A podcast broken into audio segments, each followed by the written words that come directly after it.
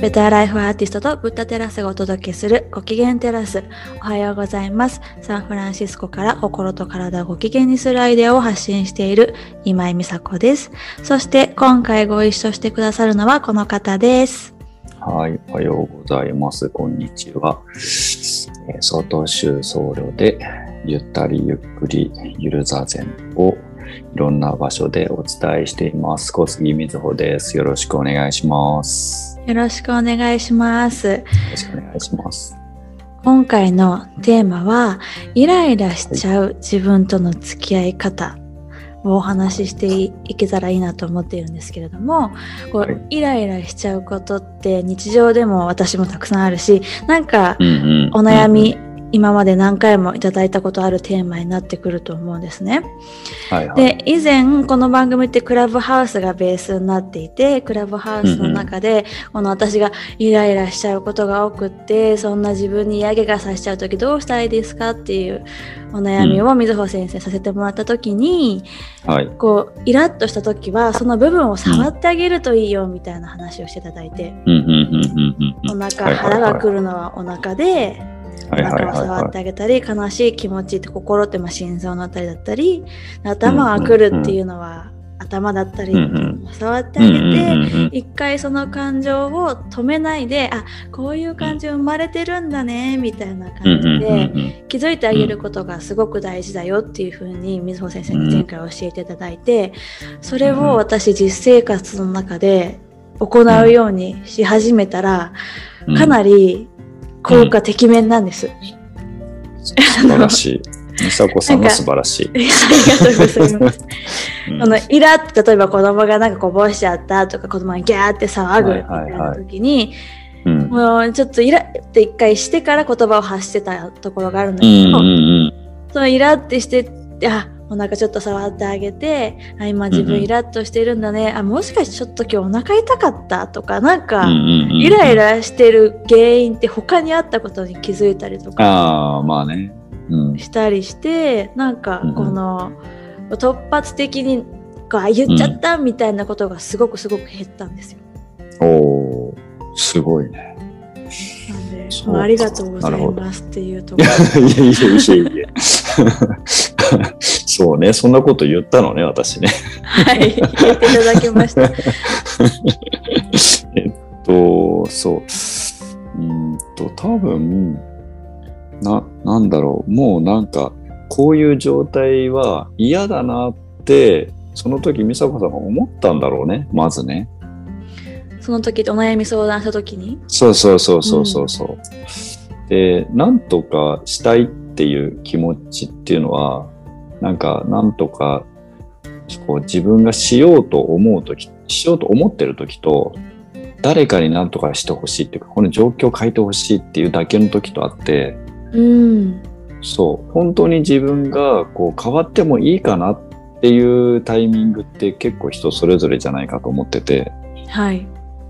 なので、その、なんかこう、イライラしていることを早くなんとかしなきゃいけないってあまり思わない方がまずはいいんだろうなと思ってるんですよね。うんうんうん。こういう話を聞くと、なんか自分のことも振り返って、あ、やっぱりイライラするの良くないんだ、みたいな。うん。うん、なんかうん、今思っちゃいまなん。かね、お思うじゃないですか。うん。でも、それっていろんなこう原因があって、感情的にはいいも悪いもなくて、あの結構うんそういう意味では正当ななんか感情のこう出方なので、あの誰もあのいいい悪いも、いや本人もなんだけど、あの言えないものなんだよね、実はね。ダメだとは。うんだけど、その状態が続くのは、やっぱりやめたいなってなんとなくこう冷静にこう思える時がやっぱり人には来て、うん。その時になんかこう自分だけで何とかしようってししすぎるとまたそこにイライラするみたいなね。なかなかならないから。なんで自分イライラしちゃうんだろうっていう自分にイライラそうそうそう。う。そうそうそうそうそう。で、そういう時に多分た、こう、た、他人っていうかな？に、こう、それをこう、状況自体をこういう感じでイライラしちゃうんだよねって喋れれば、うん。結構それだけでも緩むというか、うん。ぱり今の自分の状態を誰かにこうなるべくこう色色をつけないというか何とかしたいっていうのじゃなくてうーんどうにかできないもんだろうかと若干人事のように話せるようになると、うんこう変わる兆し、うん、変わってもいいかなってちょっと思ってる時なのかもしれない。そっかなんか例えば子供とかにもなんかイライラしないの、とかって自分あなんか言われた経験あるなって今なんか思ってうんうんうんうんイライラしないのじゃなくてイライラしてるんだねって自分自身そうそうそうそうも相手にもあ、そうそうそうそう言えるそうそうことがそういうそういうこと。うん、そういうこと、そういうこと。うん。まずそれはすごくいいよね。うん、すごくいい。だから、イライラしてる人を見たら、うん 子供だろうと大人だろうと、うんあなんかわからないけど、イライラしたい時なんだなと。まずはね。うん。でもそれが続くと、実はやっぱり、こう体にもあんまり、こう、触るし、うん癖になっちゃうと、なんだったら病気になるぐらいの、こう、エネルギーの強さがあるので、怒りとか、そう、イライラとかはね。うん、そこまで考えて、誰かが、こう、そういう眼差しで、なんだろうな、付き合ううんと、もしかしたらその人も少し変わる余地ができるかもしれない。その場合は、あの、他他人の話なんだうん他人というか、うん、友達とかね。うんうん止めようとしないで自分に対しても相手に対してもそうそうそうそうそうそう。その状況だけをまず気づいてあげるというか受け止める、うん、うん、そうそう。人を見た方が、いや、辛そうだなって分かりやすいから、うんそれは実は自分もそうだから大体。うんうん そう。だから結局イライラしてる状況にイライラするっていうのは、イライラしていることをなんで周りは分かってくれないんだろうみたいな、うんそういうものも含まれる可能性があって、私だけがこんな辛い目に遭ってるっていうね。そういうモードの時もあるしそういう人を思い浮かびます。なので、その、なんていうか、イライラしない方法とか、そういうのは結構後の話で、うんもしかしたらそんな方法はなくても、知らなくても、イライラするっていう、こうその時そのものを自分や、こう、人が緩やかにこう受け取るっていうのが、こう、触れてくれるというか、こう、出所を作ってくれるというか、共共感してくれるというか、うんそういうふうにしてもらうだけで、なんか大抵のことはそんなに積もらない。そんなに感じが、うん、しますけどね。だからだからイライラしちゃいけないみたいなのがベースにあるそうそうそうそう。っていうのも考えられますよね、今の話の中で。うん、うん、そうだね。うん。うんなんかイライラっていう感情が良くないからそれをこうコントロールというかうまく。収めるにはどうしたらいいんだろうかみたいな、うん私も多分意識があってお悩みの仕方としてイライラしちゃうのをコントロールするにはどうすればいいんですか？みたいな多分言い方をしてたんだと思うんですよね。だからまあ前提としてコントロールするものでもなくイライラする感情が悪いものでもないから、まあ、どんな感情であれイライラであっても悲しいとか。嬉しいとかいろんなものを一回う受け止める気づいてあげるっていうのをうん平等にねなんかお悩み相談結構いただくじゃないですかみそ先生のこの番組でも、その中でもやっぱりイライラとの付き合い方っていうのは今まで言っても一番多かったトピックス。なんですけどそういう悪いものってまず思わないっていうのはちょっと大事かなって今話聞いててう思いました。ん。ほんそうそうそうそう。えっと、だって、そうなっちゃうんだからね。なっちゃうんだから、だってその時、その瞬間の自分を否定することはももったいないっていうのも変だけど、ちょっと影響が強すぎるので、だってその原因はね、本人だけにないから、ほとんどの場合。本人だけじゃないっていうのは？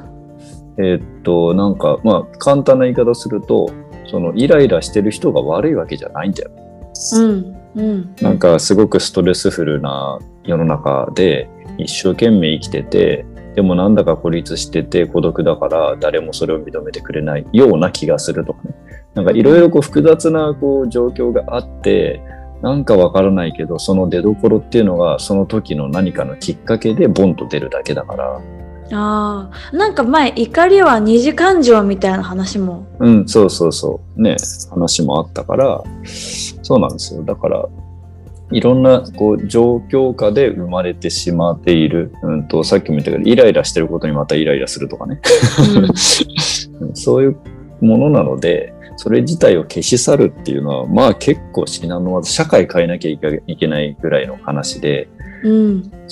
そういう意味で言うと、そういうこう社会をやっぱり変えていこうなんていうことに、こうエネルギーの方向をあの変え変えるんであれば、イライラも怒りもね、うんうん、うまく使えるエネルギーなのかもしれないんだけど、うんうんうん、ところがね、やっぱりコントロールは、ね、とても難しいエネルギーだよね、怒りは。やっぱり。へえそのいろんな感情にいろんなエネルギーがあって、うん、その中でも怒りっていうのは難しい。難しいでしょう。面白い。うん、我を失うからね。そね。そもそもコントロールできるんですか？本当にっていうぐらいの。うんうん。だからあんまりこう、こうその日にどんどん巻く巻きをくべっちゃ自動的にくべるようなことはななるべくせず、うん、ちゃんと火を見た上で、えー、っと、くべるかどうか考えるっていうか。うん、うまく使えるんだったらくべて、そのエネルギーに変えるっていう方向も、水穂先生レベルになるとできるようになって レベルとか言って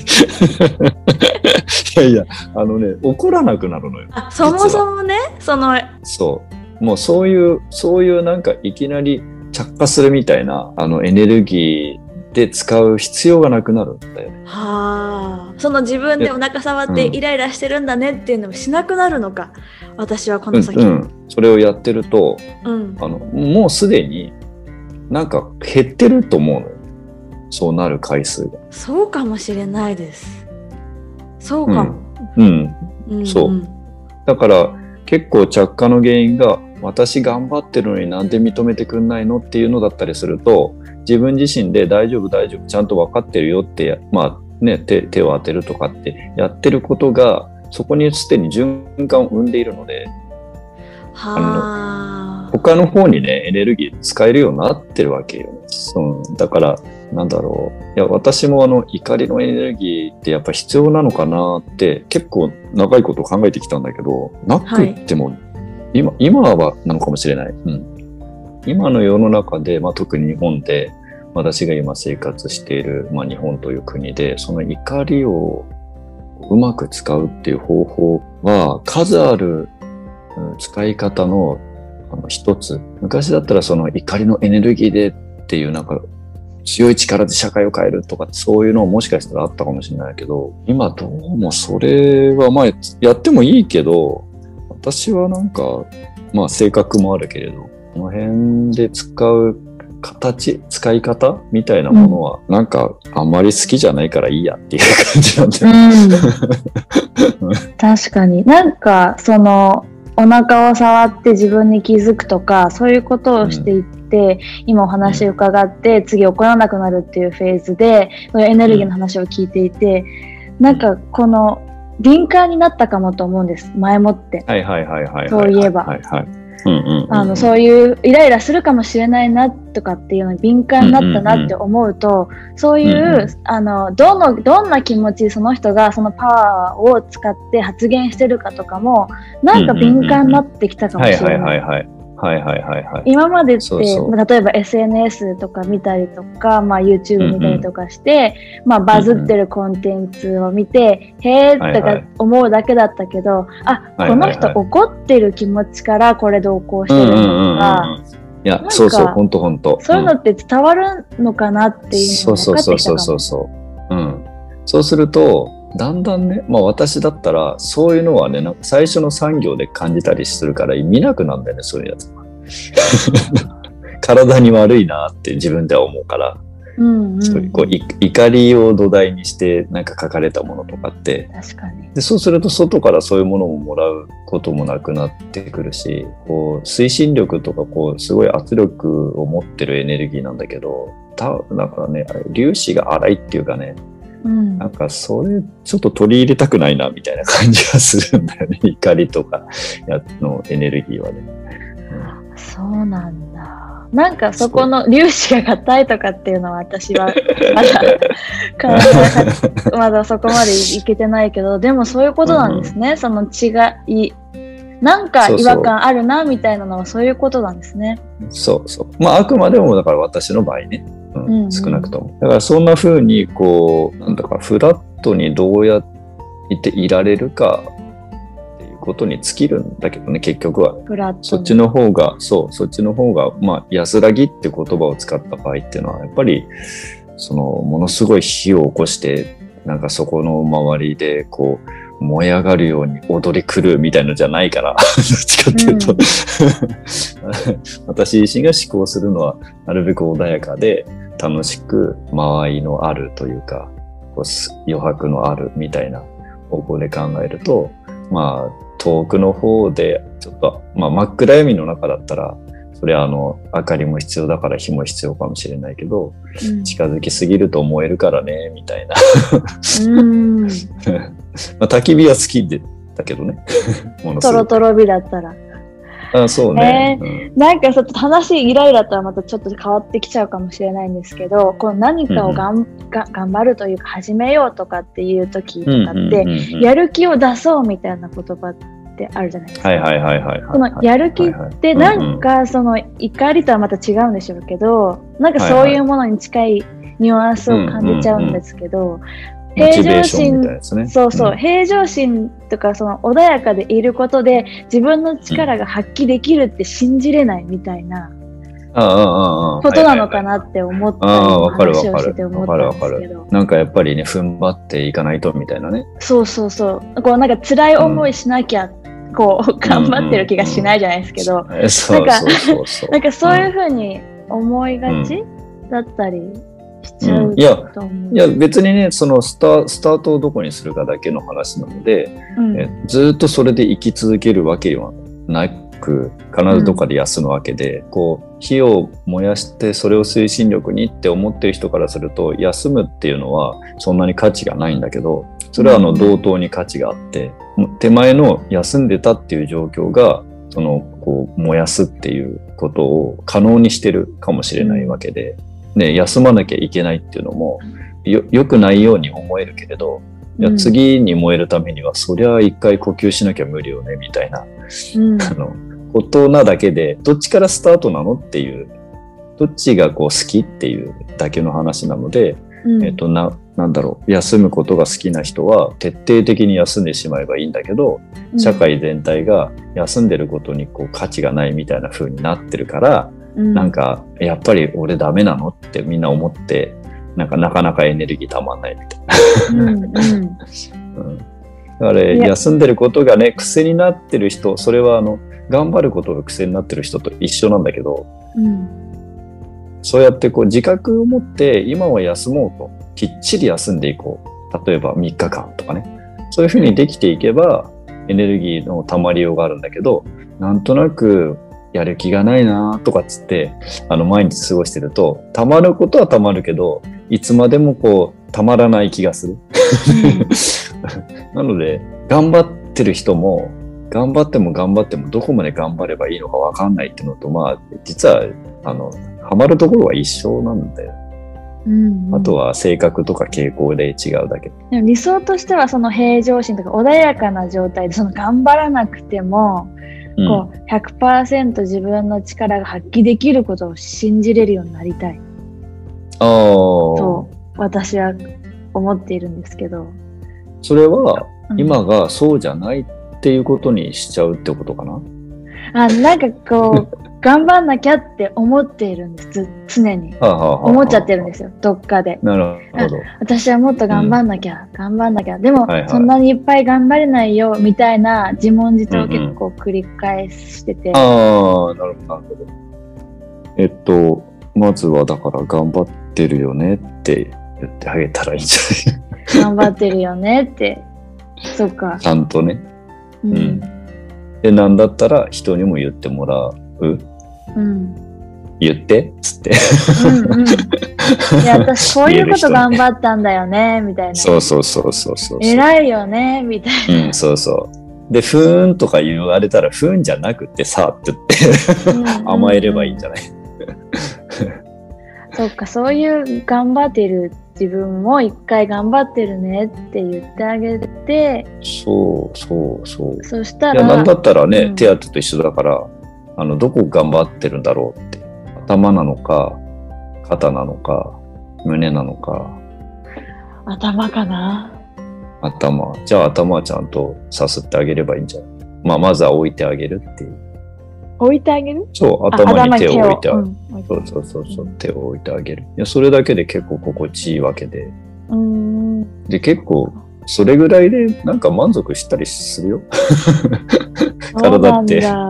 なんか今の話の流れの中でイライラから始まったと思うんですけど、イライラって分かりやすいじゃないですか。自分じゃないって感じが。はいはいはいはいはいはい。あ、なんかすぐ感情が出るから、イライラって気づくんだけど、でもうんうんこう常に頑張らなくたって思ってる気持ちとかって、もうそれがうんうんうんこうずっと走ってるから、急に出てくるものじゃないから、なんか気づけなかったなって今思いうんうんうんうんうんました。そうそう。そう、なんつうのかな、こう気持ち的にネガネガティブ方面になって初めて人間って、これって何なんだろうみたいな。うん楽しい時はこれって何なんだろうってあんまりね、考えないし、あの、癖になってると、まあ、ししょうがないというか、なんかそ、そういう性格なんだって勝手になんか思い込んだりして、うん。だからこう、ちょっと、ちょっと脇から俯瞰するっていうのをしなくなっちゃうんだよね。自分は自分だからって思ってるし。そうなんですよね。そういうこういう性格だもん、短期なんうん、だし、そうみたいな、ね。そうそうそうそうそうそうそう。ちなみにね、短期のことで言えば、私も昔は相当短期だったですよ。そうなんですか？うん。本当に。今は怒らなくなったけど。あもちろん。うん。それは本当に短期だったよ。へー結構。だから、そんな、そんなずっとじゃないのよ。みんな。うん。変わってるし。ずっとだのと、うん。ポッドキャスト聞いてる人も今変わるタイミングでちょうか変われてもいいなってどっかで思ってるタイミングでこのポッドキャストに出会ってこのエピソードを聞いてる可能性が高いから。いや、本当にね。今回はここまで次回に続く